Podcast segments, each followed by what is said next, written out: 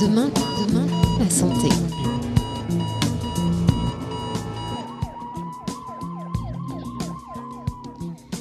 Fermez les yeux et imaginez-vous dans un endroit où vous vous sentez bien.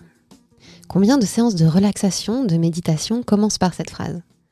Donc, quel est le lien entre le lieu et le fait d'être bien? Peut-on être bien dans un espace qui n'y est pas propice? Bonjour et bienvenue dans Demain la santé. Aujourd'hui, nous explorons ce lien entre espace et bien-être. Pour cela, je suis accompagnée par Sébastien Fleuret. Sébastien Fleuret, bonjour. Bonjour. Vous êtes géographe, directeur de recherche au CNRS et membre du laboratoire Espace et Société à l'Université d'Angers. Sébastien Fleuret, pourquoi est-ce que l'on parle de bien-être et pas de santé? Alors, euh, en fait, on parle, on parle des deux. Mhm. Euh, ça vient de, ça vient de, de l'Organisation mondiale de la santé qui, dans son, dans son préambule, dans ses statuts qui datent de la sortie de la Seconde Guerre mondiale, euh, a redéfini la santé comme euh, étant plus que l'absence de maladie, un état de bien-être complet à la fois euh, moral, physique et social. Alors dans, dans cette euh, dans cette définition, ben, on, on a à la fois la santé et le bien-être qui sont quasiment mis comme comme synonymes. Et cette dimension de, bien-être, euh, comment est-ce qu'on arrive à la, qualifier? Alors c'est un des problèmes. En fait, cette définition euh, de la santé comme étant un état de bien-être, elle a à la fois un avantage et un inconvénient.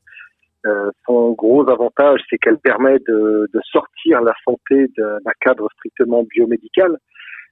Si on, est euh, en santé au-delà de l'absence de maladie, ça veut dire que euh, notre santé va dépendre de l'action de tout un ensemble d'acteurs et pas seulement euh, du médecin ou du prescripteur de la petite pilule magique qui va nous qui va nous guérir.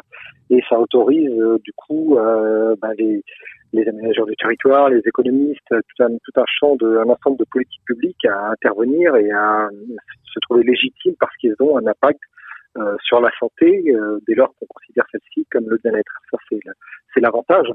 Et puis l'inconvénient, c'est qu'une fois qu'on a dit que la santé c'était un état de bien-être, euh, on se pose la question de comment est-ce qu'on va mesurer ce bien-être à la fois au niveau des individus.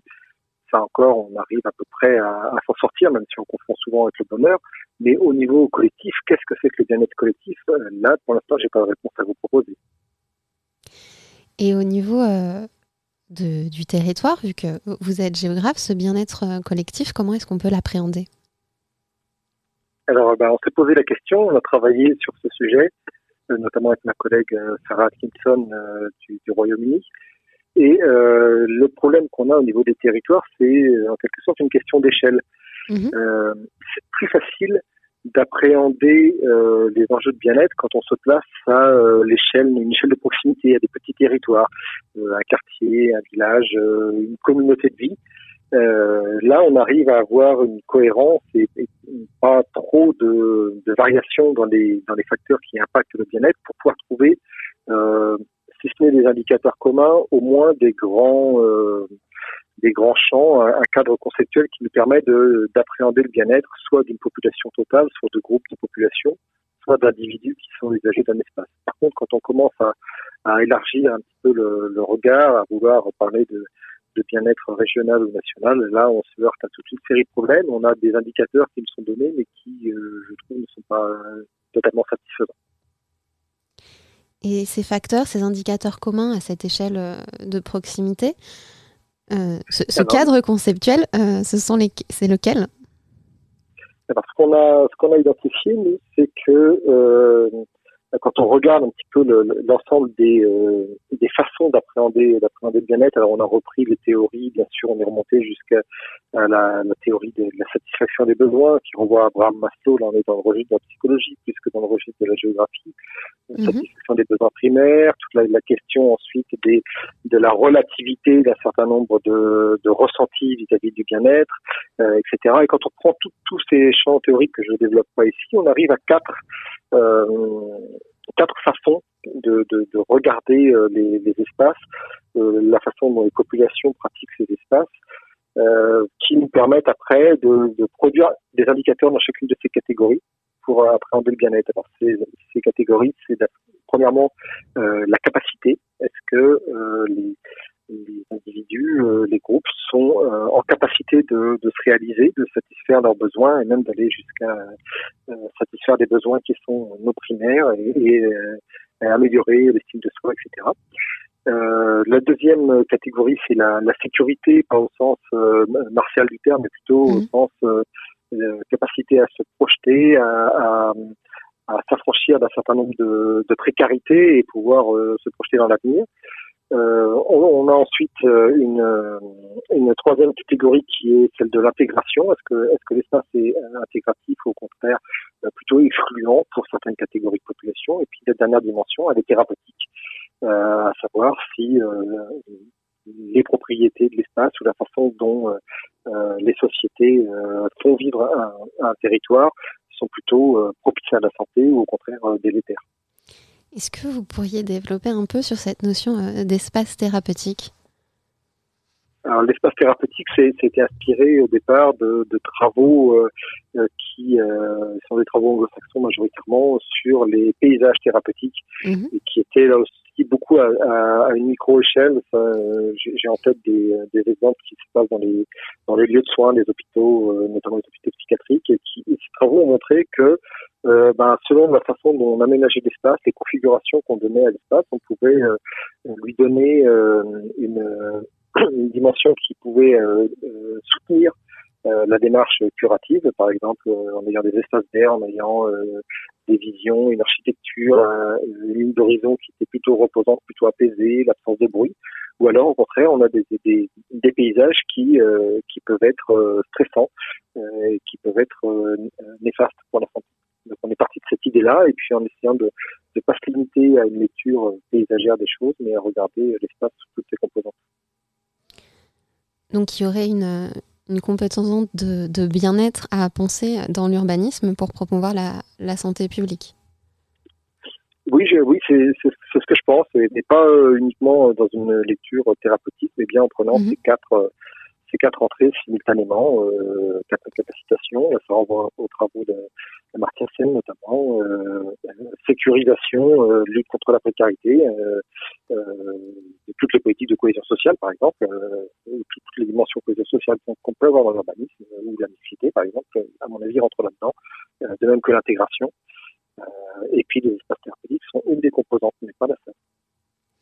Ce cadre conceptuel, est-ce que vous avez pu l'appliquer à des, des, des, des exemples d'enquête euh, de terrain? Euh, alors, on l'a, travaillé, par exemple, sur la population étudiante dans une, dans une mhm. enquête sur les conditions de vie étudiante qu'on a fait dans la ville, dans la ville d'Angers. Euh, où on a pu, euh, on a pu appliquer ce, cette grille de lecture et se rendre compte que, ben, à l'intérieur de la population étudiante, on avait des, des variations de perception à la fois individuelle et collective euh, autour de autour de, de, de, ce modèle. Alors par exemple sur la sur la capacitation, on, on voit qu'il y a des, des, niveaux très variables de la façon dont les étudiants euh, individuellement évaluent euh, leur, euh, leur qualité de vie et que cette, cette variation elle s'explique en partie par la, la, perception de, de, de, certains sur le, leurs conditions de, de, vie, leurs conditions d'habitat, le quartier où ils résident, et qui n'est pas toujours qui n'est pas toujours un choix impacter leurs conditions de, la difficulté à se, à se projeter dans le futur pour la dimension sécurité. Et là, on voit des variations entre les étudiants qui ont un logement en ville et puis ceux qui font des allers-retours entre, entre chez les parents le week-end et puis un, un, logement temporaire ou une chambre d'étudiante en résidence euh, à la semaine. Sur la question de l'intégration, on voit apparaître une différence entre les, les étudiants entre guillemets locaux et puis ceux qui sont mhm. venus soit d'une autre ville, soit qui sont arrivés de l'étranger.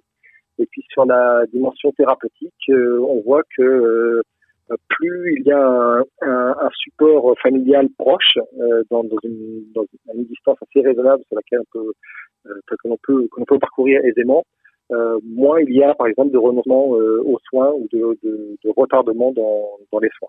C'est un, un, exemple qu'on a, fait sur la, sur la ville d'Angers il y a sept ans. Quels sont les outils que vous mobilisez pour faire ce type d'enquête? C'est euh, de l'entretien, c'est du questionnaire, c'est euh, de l'observation? Questionnaire, dans, on avait euh, la, la, chance d'avoir le soutien de, de l'Université d'Angers, donc on avait euh, des, des, heures banalisées pour enquêté un très large nombre d'étudiants dans, toutes les filières, à part la, à part la filière médecine qu'on a mis de côté parce que c'est très très particulier comme, comme type de formation. Et puis on a complété ces enquêtes par des, entretiens approfondis pour aller un peu plus dans le détail et pour voir si les explications qu'on avait sur, sur nos grands groupes statistiques restaient valables quand on, quand on interrogeait les individus. Donc là, il s'agissait d'une enquête à, l'échelle de la ville. Vous avez mentionné tout à l'heure l'enjeu euh, de ces échelles d'application de lecture des espaces de bien-être et euh, qu'il était plus facile de, les appliquer sur des échelles de, proximité telles que le, quartier. Est-ce que euh, la ville reste une échelle de proximité ou ça devient déjà un peu grand? Alors, ben, à l'intérieur de la ville, nous, on a, on a redécoupé l'espace mhm. euh, pour euh, voir où euh, vivaient les étudiants et bien sûr, on est allé essayer d'observer, s'il y avait des variations à l'échelle, à l'échelle du quartier, voire même interne à certains, à certains quartiers. Mais cette étude-là, précisément, n'était pas, n'était pas conduite à l'échelle micro-locale. Et du coup, quand on, passe à l'échelle et que ce, ce cadre conceptuel est euh, moins simple à appliquer, comment est-ce qu'on on peut réinjecter cette dimension de, bien-être? Comment euh, vous mobilisez cette dimension de bien-être dans vos terrains d'études actuels? Je ne suis pas sûr d'avoir bien entendu parce qu'il y a beaucoup de beaucoup de fritures sur la, ligne téléphonique. Euh, si j'applique ça, mais euh, si j'ai bien compris, mes, mes, recherches actuelles. Euh, depuis quelques temps, je travaille beaucoup sur la, la, question de la santé dans le développement touristique, mhm. avec cette idée que euh, on, si, on, si on dit qu'on développe un territoire par le tourisme, euh, alors on devrait être capable de, mesurer ce développement euh, autrement que par des indicateurs économiques ou de la production de richesse, une augmentation du PIB par exemple, qui est un très très très mauvais indicateur euh, de, développement. Et donc si on essaye de regarder de regarder la dimension bien-être appliquée au tourisme dans des destinations, on, on, peut éventuellement retrouver euh, ce cadre conceptuel avec la sur la capacitation. On voit dans nos enquêtes, alors on, a travaillé beaucoup sur des espaces, des grandes destinations touristiques. Je, je pense là beaucoup à la Riviera Maya, qui est donc la, région de, de, Cancun, Playa del Carmen mhm. au, Mexique. là, les derniers travaux qu'on a faits sont sur cette, cette région-là, mais je pense que c'est transposable. Alors sur la capacité, ben, on se rend compte quand on interroge des, travailleurs du secteur du tourisme euh, qui sont un petit peu enfermés dans euh, dans euh, un quotidien avec des horaires très intenses, avec des rythmes de travail qui ne leur permettent pas même de se poser, de réfléchir et de se projeter dans l'avenir. et quand on les questionne sur bah, qu'est-ce que vous ferez dans deux ans, dans trois ans, alors même qu'ils ont pris un travail dans, le secteur du tourisme comme étant un moyen de, une étape vers autre chose, bah, on se rend compte qu'ils restent bloqués à cette étape parce qu'ils n'ont pas la capacité d'aller plus loin à cause de, des, conditions de vie dans lesquelles ils sont maintenus par euh, ce, prétendu développement touristique. On retrouve aussi la dimension précarité avec des contrats qui sont saisonniers, qui s'arrêtent euh, quand le, quand l'afflux de touristes euh, se, tarit un petit peu. on a une, une expression qu'on a entendue au Mexique qui nous dit septembre la la saison, la basse saison là-bas euh, pour la fréquentation touristique, ils l'ont rebaptisé Septi Hambre. Euh, et Hambre, ça veut dire la fin euh, en espagnol. Donc voilà, c'est le mois où on a faim parce qu'on a parce qu'on est on est licencié puis on va retrouver du travail en octobre. Il faut, il faut faire la jonction. Sur l'intégration, on retrouve aussi la dimension, cette dimension-là parce qu'on a énormément de travailleurs du secteur touristique qui euh, ont connu une migration, pas forcément internationale. D'ailleurs, au Mexique, c'est mm-hmm. des gens qui viennent des États voisins euh, mais qui se retrouvent un petit peu déracinés, qui se trouvent à vivre dans une ville nouvelle. La ville de Cancun, c'est une ville qui a été créée en 1974, qui n'existait pas du tout avant. Et euh, ben, c'est euh, ces migrants d'autres d'autres régions du, du, Mexique n'ont pas le soutien familial, n'ont pas le capital social sur lequel s'appuyer quand survient quand survient un problème. Euh, et donc ça c'est un facteur euh, négatif pour pour leur bien-être. Enfin la dimension thérapeutique, on la on la retrouve à travers euh, l'épuisement je parlais tout à l'heure, des problématiques de santé mentale, beaucoup d'addictions, un taux de suicide qui est assez élevé. Et puis au niveau physique, certains symptômes qui sont liés aux travaux du, du tourisme, comme les troubles musculo-squelettiques, par exemple chez les femmes de chambre, et tout ça, ça, euh, ça menace le bien-être collectif de ce groupe-là qu'on étudie, nous, les mhm. travailleurs du secteur du tourisme, alors même que on est dans une destination qui est vendue comme un espace de bien-être, parce que le touriste, lui, quand il va dans, quand il va à Cancun, quand il va à Playa del Carmen ou à Pato Morelos ou à Tulum, euh, lui, il va prendre une semaine, deux semaines de vacances, il va se reposer, euh, il va faire des jolies photos sur Instagram, mais lui, lui, il est en train de se, de se remplir son, sa jauge de bien-être, et peut-être euh, que ça, ça se fait euh, adossé sur le mal-être de, de, des travailleurs du secteur du tourisme. Donc on est en train là de, de travailler et la dimension spatiale, c'est en fait c'est le support d'études, c'est mm -hmm. cette région touristique. Et comment est-ce que, si vous avez des, des pistes là-dessus, comment est-ce qu'on pourrait intégrer cette notion de bien-être dans la planification du développement de territoire? Alors, comme je disais tout à l'heure, peut-être en, en, s'obligeant à avoir des indicateurs non économiques pour pouvoir parler de, de développement. Et puis après, ben, ça, ça passe aussi par un travail qu'on n'a pas encore fait, mais qui est, qui est sur notre agenda de, de recherche, un travail auprès à la fois des, des employeurs. Euh, dans d'autres pays que le Mexique, on aurait parlé des politiques publiques, mais au Mexique, elles sont relativement peu, euh, peu efficaces, peu, peu impactantes. Donc c'est plutôt du côté du secteur privé qu'on risque d'avoir des, des, des, leviers d'action. Et puis aussi du côté des touristes pour euh, comparer les visions, leur perception. Mm -hmm. euh, il est probable que ce que je viens de décrire là sur le sur les, la santé et le bien-être des travailleurs, le, le touriste euh, n'en a que partiellement, voire pas du tout conscience. Et donc ça pourrait passer, si on revient sur les leviers d'action, par créer des labels. il y a des labels responsabilité sociale des entreprises. Bah, pourquoi pas rajouter la dimension santé et bien-être dans cette responsabilité sociale des entreprises. Alors elle est présente, mais elle est très peu développée. Euh, on a aussi euh, tout euh, un secteur qu'on appelle le tourisme éco-responsable mmh. et des touristes qui vont choisir un séjour plutôt qu'un autre parce que tel séjour leur donne des garanties d'une meilleure préservation de l'environnement, mais pourquoi pas se dire que on aurait un label qui donnerait aux touristes la garantie d'une meilleure préservation du bien-être des, des, employés du secteur. et puis enfin sur le, tourisme alternatif, on a du tourisme solidaire qui vise à à, faire vivre des communautés locales plutôt qu'à nourrir des, des, grands groupes internationaux, des grandes multinationales du tourisme. Mais là aussi, dans, dans, le tourisme alternatif, on pourrait intégrer la santé et le bien-être euh, des populations locales. Donc euh, tout ça, ça, ça, nous fait penser euh, aujourd'hui, avec les gens avec qui, on travaille dans ce, sur ce sujet, que euh, avoir le concept de, de bien-être en, en, tête quand on pense le, le, développement des territoires, ça pourrait permettre de penser le tourisme de manière bien bien différente ce qui vient de se passer là, avec la, la crise Covid qui a, mmh. qui a mis ce secteur complètement à l'arrêt, euh, bah, ça nous semble aussi euh, de nature à, à, faire réfléchir un petit peu les gens. Donc il y a, a peut-être là une, une, fenêtre pour, euh, pour améliorer les choses. Pour revenir sur la question des indicateurs, vous avez donc mentionné que le PIB était un, un mauvais indicateur de développement et qu'il faudrait envisager des indicateurs non économiques.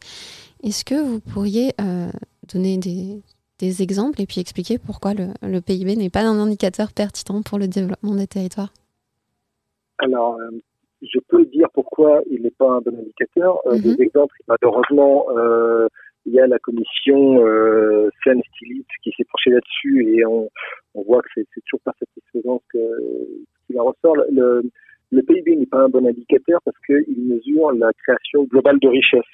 Mm. Mais on sait, c'est un chiffre qui, qui circulent absolument partout, que euh, c'est les, les fameux 1% euh, des plus riches qui concentrent plus de la, plus de la moitié des, des richesses euh, à l'échelle à l'échelle mondiale. Alors, en France, on a des, des mécanismes de redistribution, on est moins dans, dans cet extrême, mais on est quand même dans euh, finalement quand on produit, quand on améliore le PIB, ça profite d'abord à un tout petit pourcentage euh, les plus riches et ça ne garantit absolument pas que l'ensemble de la population euh, en bénéficie. Donc c'est pas un indicateur de bien-être, puisque tous ceux qui restent exclus de cette production de, de richesse, eux, leur bien-être ne s'améliore pas, voire même euh, se dégrade. Alors ensuite, les indicateurs alternatifs, ben, euh, pour l'instant, euh, on n'en a pas vraiment parce que le bien-être, il est à la fois objectif et subjectif, il est à la mmh. fois individuel et collectif.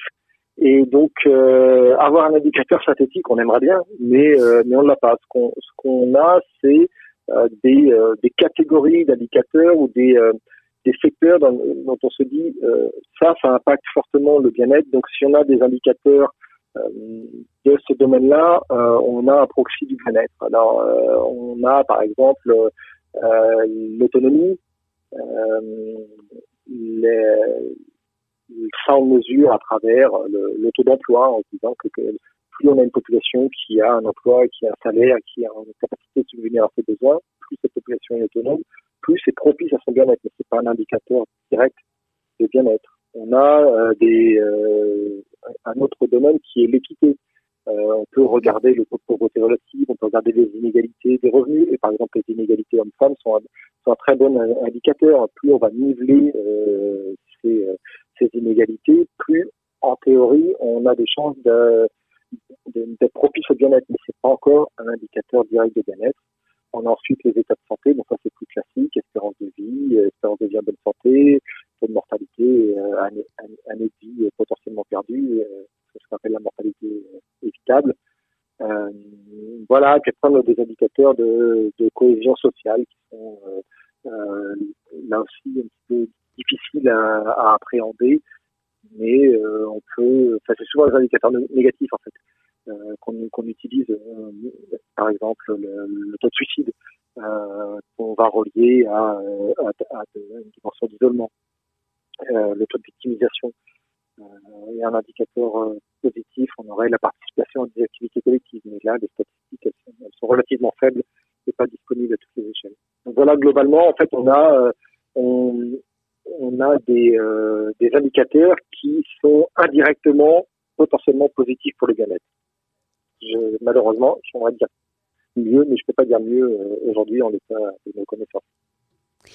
C'est une piste intéressante pour les suites des, recherches euh, sur ces sujets-là, en tout cas. Vous avez mentionné au tout début de l'entretien la différence entre bonheur et bien-être, que donc le bien-être n'était pas le bonheur. Et sa discussion sur les, indicateurs me fait penser bah, au, bonheur national brut développé au, bouton, est-ce que ce serait une piste qui serait euh, intéressante à, poursuivre dans cette quête d'indicateurs non économiques? Mais là, là, moi, j'invite plus les économistes que les géographes sur ce domaine-là. Euh, on ou les psychologues, parce qu'on fait un petit peu de mon champ de compétences, mais c'est vrai que euh, on a tendance, quand on regarde la littérature, à retrouver euh, souvent utilisé euh, comme des synonymes, soit le bien-être, soit le, soit le bonheur, soit encore la, qualité de vie.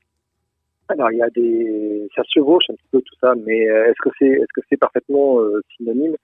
Euh, Là, moi, là encore une fois, je suis désolé, hein, je, dis souvent que j'ai pas de réponse, mais euh, je, je, peux que inciter à, se, méfier d'utiliser un mot pour un autre.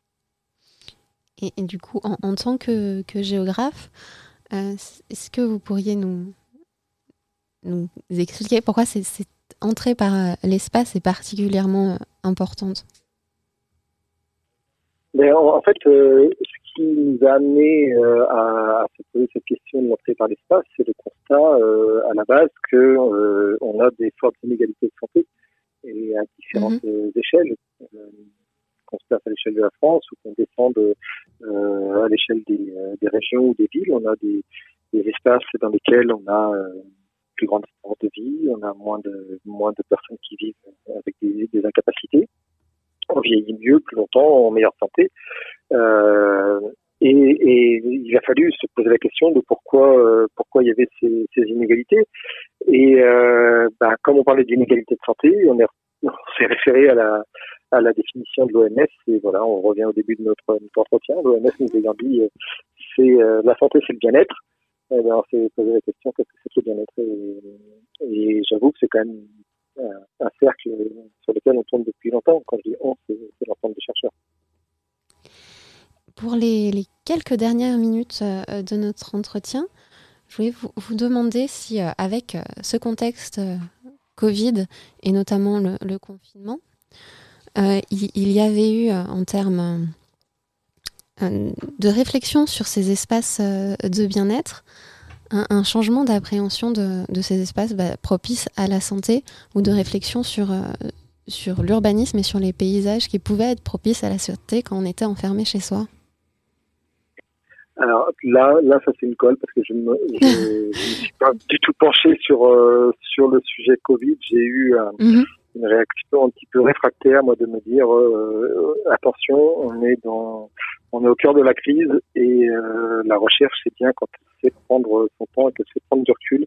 Et pour l'instant, j'ai pas les données pour pour me faire mhm. une opinion sur ce sujet. Donc, prudemment, j'attends d'avoir d'avoir du recul. je suis désolé, mais j'aurai pas de réponse.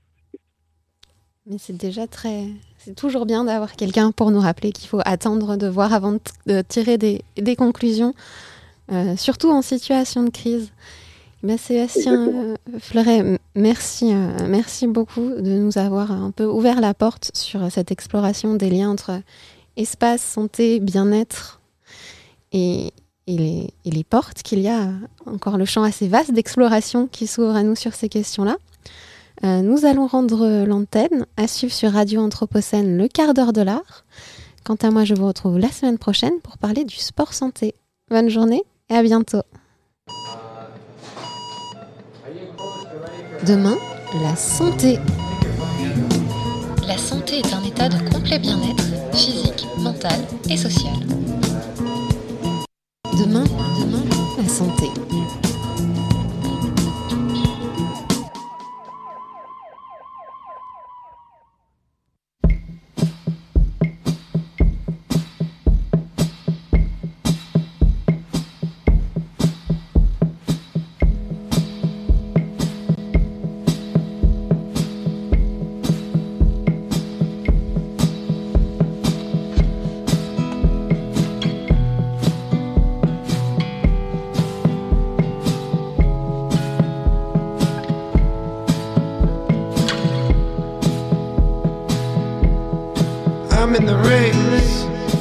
The get go. I wanna skate. I want the XO. I want the XO. One, two, three. Summer love. Summer love.